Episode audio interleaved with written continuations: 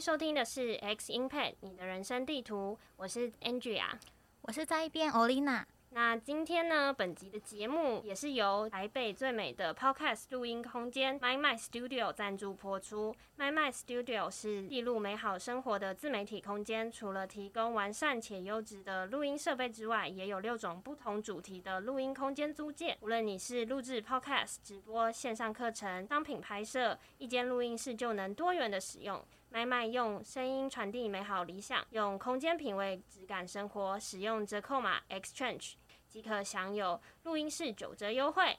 我们今天呢又是 Fit 特辑，那我们今天请到的是投资原来如此的主持人罗小小，欢迎。大家好，我是投资原来如此的罗小小。啊，罗小小要跟我们自我介绍一下，顺便介绍一下呃投资原来如此的这个频道吗？好，那投资原来如此是聚合买基金所提供的、所建立的一个频道。那我们频道的宗旨是希望能帮，不管你是投资老手、中手还是新手，都能在投资的路上走得更顺畅。诶，那我好奇，就是我有这个疑问，我相信观众可能会跟我有一样的疑问，就是聚亨网它算是一个很大的就是财经媒体，那它跟聚亨买基金有什么关系吗？或是有什么差别？哦，有，因为其实聚亨网相信比较多人耳熟能详。因为其实他在这很久的一段时间都陪伴台湾的投资人在投资的路上获取更多的知识。嗯，那聚亨网因为成立比较久，那也因为他发掘了很多投资人的需求跟问题之后，认为说你获取完知识之后，你一定要有下一步的行动嘛，不然你单纯了解了这世界上发生什么事啊，可能没办法为自己带来任何获利，其实不是等于有点做白工。所以我们在投资的路上，帮投资人完成这最后一里路。这最后一里路就是，当你看完新闻，然后建立完你的分析跟逻辑跟结论之后，可以直接透过我们的聚亨买基金去下单，帮你完成整个投资流程。那你下单之后，你选定了对的基金或者适合你的基金之后，最后才会带给你实实在在的获利嘛。所以，聚亨买基金就会是聚亨网在比较后来成立的。那我们就是为了帮投资人完成整个投资的一个流程。嗯，了解。那就可以理解成聚亨网，它其实是一个获得财经资讯的平台。那聚亨买基金的话，它就是算是就是一个投资的，算是消费者可以投资的一个地方，这样子。对。那会想要了解说，那它跟一般传统银行买基金有什么样的差别吗？哦，其实差异非常多。因为其实我本人呐，我也曾在台湾的传统的金融业、金融机构，就银行工作过一段时间，所以其实我对于您刚才提的传统金融机构，还有聚合买基金到底差在哪，有很深刻的认识。那我们先提第一点，好，第一点是传统我们是怎么购买基金？大部分都是走到银行去嘛，因为大家对基金其实基金有好几千档，你不可能真的很透彻的了解完说。诶 a 基金跟 B 基金差在哪？了解完之后，你还要做，最后还要下决定说，我要怎么从茫茫的大海中选到适合我的。所以，其实正常过往的做法都会是我走去银行，然后直接跟他说我想买基金。那听到这个通关密语之后，银行就会找一个理专来服务你。对，理专理专就会开始跟你坐下来嘛，然后先问，先做 KYC，KYC 就 Know Your Customer，你是 Customer 嘛？他要先了解你，他先看一下你有没有在。银行里面跟他们的往来状况啊，你有没有做过那个风险评估表？然后借由风险评估表认识你，知道说你的风险承受度是多少，然后再推荐你。他说他认为现在比较适合的基金，听起来好像很合理嘛，对不对？好像一套很完整、很科学的过程。嗯嗯。他有认识你，然后知道你的目标、你的属性。他其实背后运作不是这样，背后运作方式会是银行每一季嘛，每一季它的内部的那个部门会有跟很多基金公司谈合作。合作完就会说哦，我们这一季决定跟 A、B、C 三家公司合作。那这 A、B、C 三家公司分别各有三个明星商品，这九档商品就是我们这一季的主推。那主推商品就会有更高的首收。那首收的话，全名就要手续费收入。那这个东西什么？这东西就是当李专建议你买基金的时候，你下单之后，像通常不会有申购手续费吗？对不对？嗯。因为像股票型基金。一般是三 percent，他可能会说：“哦，你是我们的好客户，我帮你打五折，收一点五 percent。啊，你买一百万就是一点五万，这一点五万就是他的手续费收入。那他手续费收入达到一个门槛之后，就可以变成他的奖金，嗯嗯，所以对他来讲，他就有诱因去引导你买可能不适合你的商品，因为这些商品其实是总行说要销售的热卖商品，而并不是真的适合你的个人。当然可能会用完美的话术包装嘛，可能会跟你说哦，我们的总行的同仁研究完啊，认为未来的一年美国市场看好啊，所以我们推荐你美国股票型基金啊。当然背后的实际实在的真相可能是啊，这档基金基金公司给我们比较多回馈，所以我们要推它。那也因为这种不适配的行为，所以往往会造成很多投资人购买之后，跟他想象是有天壤之别。坏坏理专 就是会说，因为好像理专的那个奖金，通通都是来自于刚刚那个罗小小说的，就是特定的几档基金，然后很多理专可能就会真的是主推这些。然后或者是没有去考量到说这个投资人他的，例如说他的那个所谓刚刚说的 KYC，例如说他的资金成本到底符不符合，或者是他其实是一个保守型的呃投资人，但是他推了一个相对比较高风险的基金给这个投资人，那这样子对于这个投资人来说，他就会觉得说，哎，跟我想象中不一样啊，因为他超保守，然后例如说他跌个五趴十趴，他就受不了了，但是呢，这个时候就是会发生这种嗯投资人跟那个他选择的标的有一定程度的预期落差。对你讲的非常对，就是因为人都有诱因嘛。那李专他也是想要养家活口啊，所以他当然希望能极大化他的奖金。那极大化奖金就是推销给你，他奖金可以更多加成的基金。那所以这就造成你说的结果就不适配。那这第一点，第二点的话，其实还有一个就是，我们刚才讲了很多次，他要先认识你嘛，然后叫你做一个风险评估表。可风险评估表其实实实在在，大家也都知道，它会引导你做出你是高风险投资。因为如果你不是高风险投资，你很多商品不能买。所以现在投资人也很聪明，他都会把自己勾成很高风险。可实际上，这些投资人能不能接受这么高的风险，其实没有人知道。往往他都是赔钱之后才来说，为什么你要建议我买这么积极的商品？然后最后一个。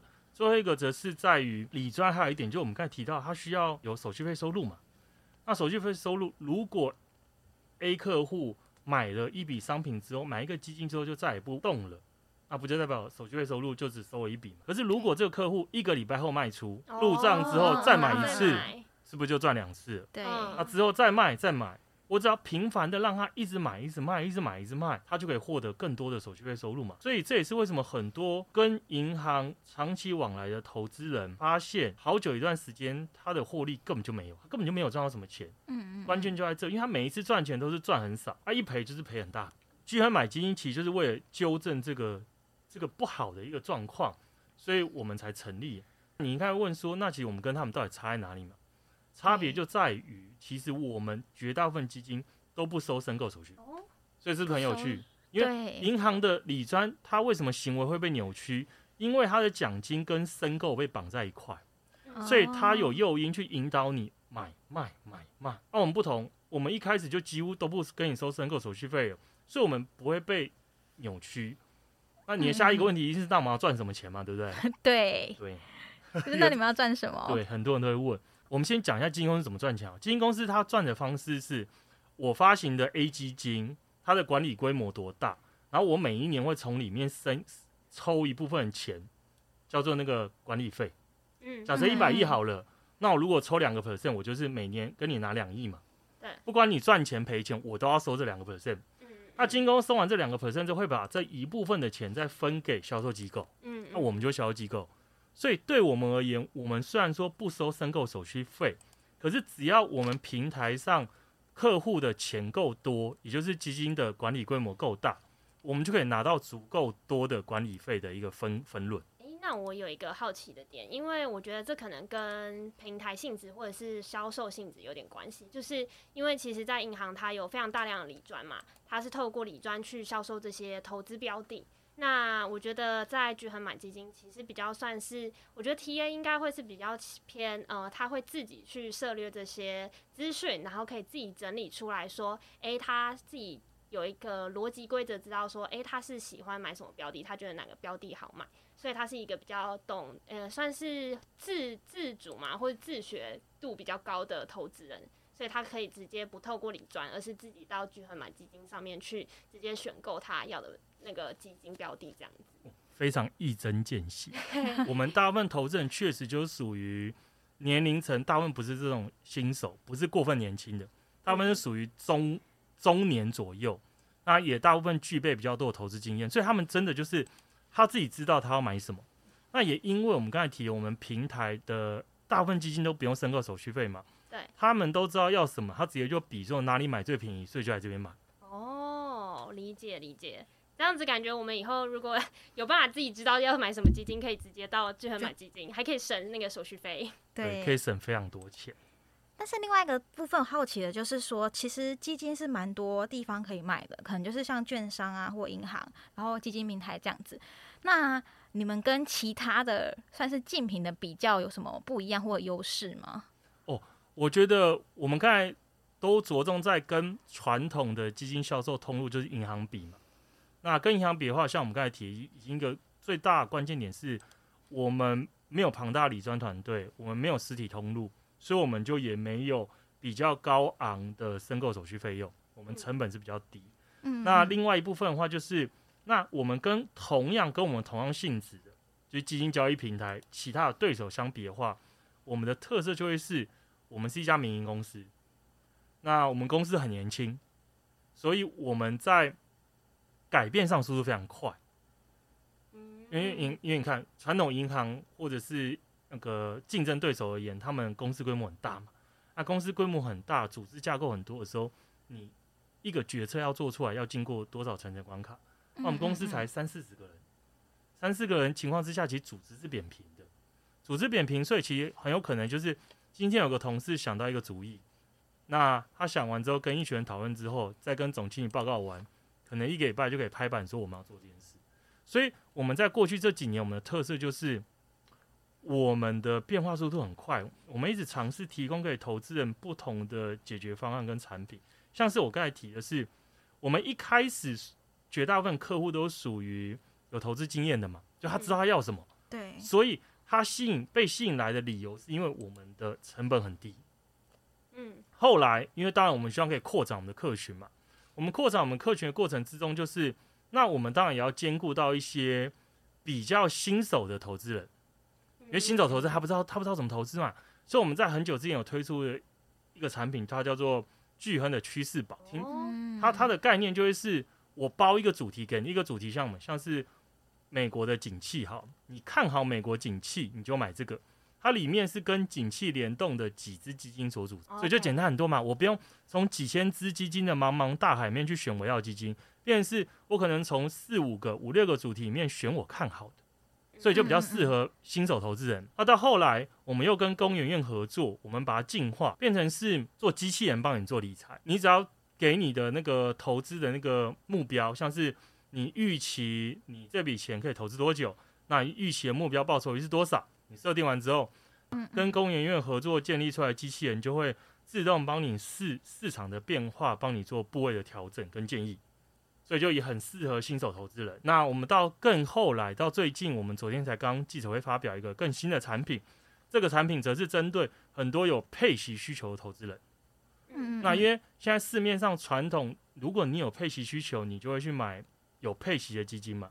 对，那可是有配息的基金，绝大部分都是债券型或平衡型基金，比较相对稳定的。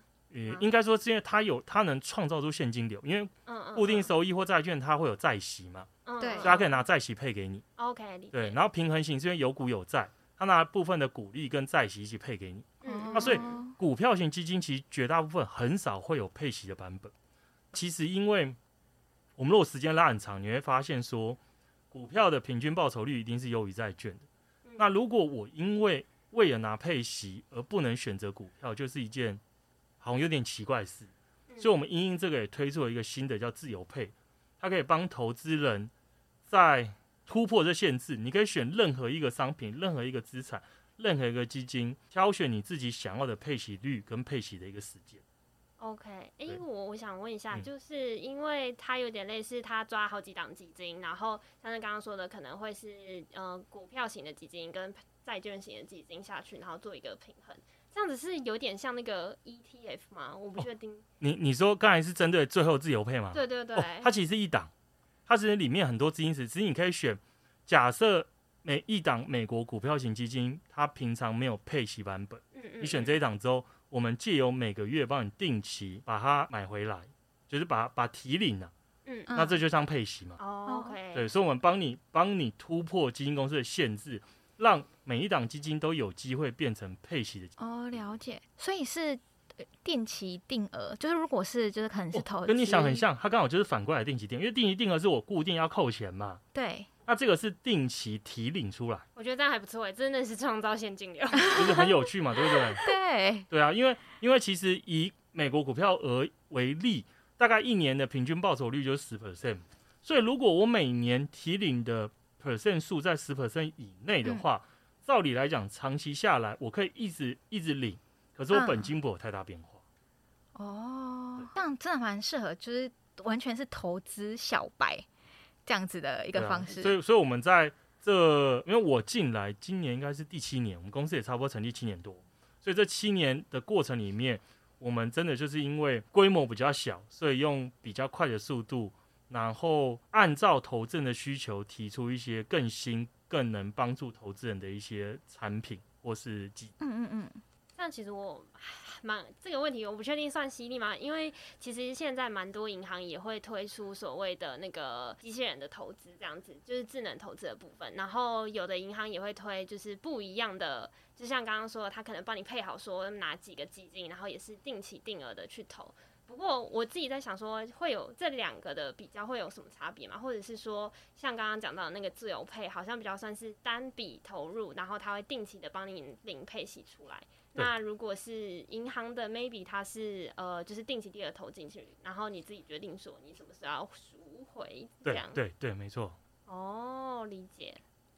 好，其实刚刚就是讲了蛮多的，就是比较算是说，哎，巨亨买基金或者巨亨的一些主要推的服务是什么？那回到就是我们这一集是 Fit 特辑嘛，所以就很好奇是说，哎，那为什么巨亨买基金现在会有一个这个投资原来如此的频道呢？因为其实像我们原本是做直播，嗯嗯，我们原本的直播叫做巨亨放大镜，嗯，那那是在今年时候才把巨亨放大镜又转型成 podcast 变成投资人来录制。那不过其实我觉得整个精神是承袭而来的啦。那整个精神就还是因为我们，因为我刚才提的是我们公司其实一直想要知道投资人想要什么，提供给他们能帮他们解决问题的工具或是机制。嗯嗯，那你在倾听投资人想要什么时候，当然会希望可以扩大管道嘛。我们现有之前呐，之前的方式可能就是我们有电话客服，客服只要投资人打来的打来的电话，啊就可以收集说他们现在想什么，想要问什么嘛。嗯嗯，啊这只是一部分，我们另外就当然也希望说可以有别的管道可以跟客户做双向沟通，所以就会才有直播啊，然后跟 podcast，有我们传达给客户市场的资讯的时候，也希望可以收他们的回馈，他们也跟我们说他们现在想什么，想要知道什么。或者是他们遇到什么困难，那如果我们认为是有趣，我们才可以帮他们从中再设计一些新的一些解答出来。OK，比较算是收集现在的就是使用者他们的需求是什么，然后透过 Podcast 来就是解答他们的疑问。对，这样子的方式，那还蛮好奇的，就是从这个 YouTube 转换到 Podcast，应该有一些辛酸血泪，或者是说现在经营跟想象中的不太一样。哦，对啊，因为我们是从今年才切换过来的，所以那蛮近的。这中间其实还是筚路蓝缕，还是非常辛苦的一个开拓的一个过程啊。个人啊，是我个人的认为啊，当然不一定是对的。就我个人是认为，我们传统直播的观众跟 Podcast 的收听户这两边的样貌其实差异非常的巨大。因为我们传统的直播观看的客户，大部分都是比较中中高年龄的投资朋友。嗯嗯，并不是一些很年轻人。过往我们节目也因为针对他们需求，所以我们每一周的直播内容都会是偏向贴着市场走。嗯，像是我们跟他分析说最近市场发生什么事，那我们认为说未来趋势会怎么怎么变。嗯嗯嗯。我们在做 podcast 的时候，因为 podcast 绝大部分的听众都是很年轻的，所以变成是他们需要的东西可能会是一些偏向那种轻理财啊，或者是新手投资该注意的几件事啊，这种这种。比较出街，对对对，所以其实内容就完全不同，所以到底该顾好哪个族群，也是我们现在比较困扰的一点。嗯嗯嗯嗯，这确实是可以理解。就是我爸妈会看 YouTube，但我爸妈不会听 Podcast，就真的有这个差异在。这倒是真的这样子。那我也蛮好奇的，就是说刚刚其实有提到，呃，有点类似说看，呃，例如说聚亨网、觉得买基金的使用者这些 user 他们的疑问需求是什么，然后再把它录成 podcast 的每一集的内容嘛。那我蛮好奇，就是在收集到这些需求之后，通常是会去做什么样子的准备？因为我觉得很多呃听众也好，或者是使用的人也好，他一定会很想知道说，例如说我有这个疑问，我自己要去怎么去收集资讯这样子。我觉得我的答案可能比较难套在大部分人身上，因为我本身是投资研究部的，所以所以我所以我我的工作本来就是二十四小时的关心市场的变化。嗯嗯嗯。那也因为我本身是我是念经济系跟经济硕士。所以我特别喜欢这些东西，所以所以我觉得我的我的经验很难复制在其他人，因为专业背景。对，因为我们为什么要发明这么多投资机制跟很懒人的工具？因为我觉得关键就在于，大部分人他的谋生方式并不是做投资研究，他有一份正职嘛。对。他不管多轻松的正职，都要消耗掉我大部分时间。嗯嗯。我说正常正常人嘛，至少八对啊，下班回家累得要死，还要花多少时间去吸收什么财经知识？吸收什么市场看法根本办不到，所以我觉得大部分投资朋友需要的是一个很简单，然后一套回测、长久回测过证实有效的方法，很懒人就可以做好投资才才是对的。因为因为你真的要花费很多心力去了解一件事，然后研究股票、研究国家的趋势、研究产业趋势，听起来很美好嘛。可是你换个角度想，是有另外一票人，他花了非常多时间，他的工作就是只要做好这件事。你想一想，你有可能只用比他少时间做比他还好吗？很困难。对呀，所以所以才说投资应该交给专业的人呐。嗯嗯嗯。对啊，所以我所以我觉得我们的宗旨就是不要把很复杂的事放在自己身上，应该把这很难很复杂的事交给专业人帮你解决它。例如说去听投资原来如此，或者是上聚恒查看一下就是财经资讯。对，或者是挑选一个好的经验经理人来帮你管理。确实啦，就是这个的成本跟效益还是要考量一下，这样子。好，那也蛮好奇的，就是回到呃，就是 Podcast 频道好了，就是说，因为听起来嗯，比较算是从公司的角度出发，然后去以一个分享或者是解答听众的一些资讯，或者是想要知道的内容。那还蛮好奇，就是说，通常。呃，Podcast 会是怎么样子经营？例如说，跟公司里面的粉丝专业啊，或者等等的方式。我觉得讲这有点心虚，因为这个问题好像应该访问一个我的听众数每一集已经有几十万的人 啊，我毕竟我们不是嘛，所以讲讲有点心虚啊。我只能说，我们目前尝试努力的方向了，就是我们除了公司有自己的聚合买金有自己的粉砖之外。那投资原来如此，也有成立自己的社团。嗯嗯。那我们是当然是希望说，可以把这两者跟我们的 p o c k e t 结合起来，让让这两边的不管是观众、订阅户或者是收听户，可以互相互动，那可以让资讯互相流通嘛。我们才能把那两个地方的观众传达的东西转达到我们提供给客户的节目之上。懂，对。所以，哎，所以原来那个投资原来如此，其实自己本身有一个社团。所以很多投资人是会在里面，就是去讨论怎么投资跟内，就是 podcast 的内容吗？目前社团人数比较少，有点像是我个人的一言堂。理解，但是。欢迎大家可以加入，可以看到就是财经资讯跟 podcast 内容的分享，这样。对对。我刚才就想好奇，想问说，因为刚才有讲到说，其实巨亨买基金里面的本身的客群是比较资深的投资者，对。但是原来投资原来如此，是想要扩展新的人，就是可能针对一些新手小白。我想说，那如果有社团的话，他们里面的活跃程度或是人人的部分怎么区分？就是目前的状况的话，会是比较偏向资深的既有的人在里面比较多，还是其实还蛮多新的人进来了？我觉得社团目前还是以比较资深的投资人为主，对，因为因为目前社团里面的觉得他文章可能都是偏还是比较偏向市场性的文章，嗯嗯，所以我觉得比较资深的人才会有兴趣进来说了解现在市场的动态是什么，理解。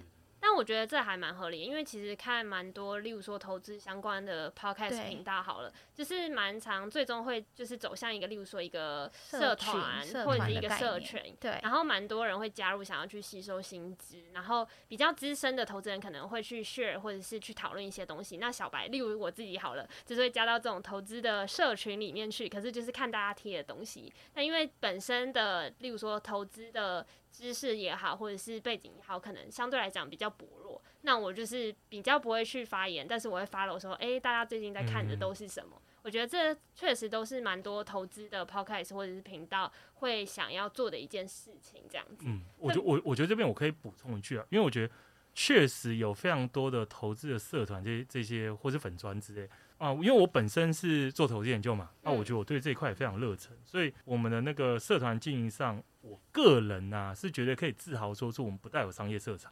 嗯对，然后我们也尽可能是我每写出来的每个东西或者建议，都是我自己跟着这么做，OK，对吧？就并不是什么我跟你说只买买买买买，那我自己买买买买买，嗯嗯，对啊对啊对啊，自以自身来做这件事情，有点类似，也是自己算是实验性质，就是说我自己分析出来的，那会去验证说是不是走势啊等等的是这个样子。对啊，要要说我自己敢放钱，我才敢跟你说。懂懂懂。哎，那我好奇一个问题，就是其实以今年来说，它的投资的士气比较。比较对，那你们怎么去获得新的人？因为这样很多新手或什么他不敢去尝试。那你嗯，怎么去获取新客，或是怎么去让更多人认识你？投资原来如此这个频道，这个问题非常好。这个问题我也想问你。今年啦，我觉得因为今年市场状况真的很差，因为跟两年前有最大不同是，过去二零二零年跟二零二一年很多新的投资人就是没有经验投资人。他看到股市爆发性上涨，所以就全部一蜂拥而上嘛。对，我就是积极来 需求解答。我就是之前的那个。对，所以过去这两年获取用户是非常简单的一件事。那我们在今年转型成 Podcast，刚好转型在市场非常惨的时候，所以最近呢，我们确实是像是平均每一节收听人数跟之前相比都有明显往下降。嗯嗯。那那这也是为什么我们节目还是持续在思考我们的内容要怎么丰富化。那或者是怎样贴近或者调整成更符合投资人的需求，这也都是我们目前正在考虑改改进的的一件事。这确实是受到大环境的影响，因为就是前几年就是疫情期间嘛，随随便便都是那个少年股神，真的超夸张的。然后少年必神，对，没错，也是涨很多。然后连什么大学生。就是只要可以开证券户的都去当冲啊，什么没错没错，怎样就是好像都可以赚钱。那以我自己来讲，好了，我也是当时投入，虽然现在就是没有卖出的，真是亏损的亏到非常凄惨。其实我也是亏在里面 卡住了，靠在那里真的。然后相对来就是觉得好吧，反正现在怎么进场的时间点就是不好嘛，所以其实相对来讲关注度就会降低。这真的是受到大环境影响。我就可理解啊，大部分人一定就是想说。App 删掉当没看到嘛？真的没错，不要看了就没有了。但当时候真的是要选对一个时间点卖出，不然就真的会是直接卡在里面。然后现在就是哦，那就放着吧，就是没错。那好奇想要就是回回过来，就是其实投资原来如此这个频道其实是就是聚恒买基金去创立的嘛。那创建这个频道的时候，他会希望就是可以为公司带来什么样的效益，然后同时也希望听众可以获益什么。就像我们刚才提，我们其实绝大部分平台的用户跟使用者都是投资经验比较丰富的。一个公司当然希望成长嘛，我不可能希望我只顾好我现有的客群就够了。尤其是我们还是一个比较新的公司，所以我们希望可以借由 Podcast 接触到更多年轻的朋友，然后把这些年轻朋友转化成我们的用户，增加粘着度啦。算是有一定粘着度之后，就会自然而然变成使用者用户这样子。嗯嗯嗯，理解。今天就是收到最重要的一个关键点，就是要在 echo 给观众知道，就是聚合买基金，它是跟银行买民传统银行差购买基金的差别，就是它没有手续费，这个还蛮重要的，这很重要，大部分基金都没有。好，就是大家还是可以就是上去看一下，如果说有自己知道自己想要购买的标的是什么，我觉得是一个很好的平台，可以去尝试。对，就是可以看听一下，投资原来如此，去收集资讯，然后再到均衡买基金去买要的基金。那很感谢今天罗小小来上我们节目，然后我们还会有下集是针对基金投资小白提供呃相对应的资讯。然后欢迎在投资原来如此的频道收听，敬请大家期待。S Impact 每周三晚上十点更新节目，各大平台都有我们的频道，欢迎大家订阅、追踪和分享给身边的朋友，也欢迎到 Facebook 帮 S Change 的粉砖按赞哦，谢谢，谢谢，谢谢，拜拜，拜拜，拜拜。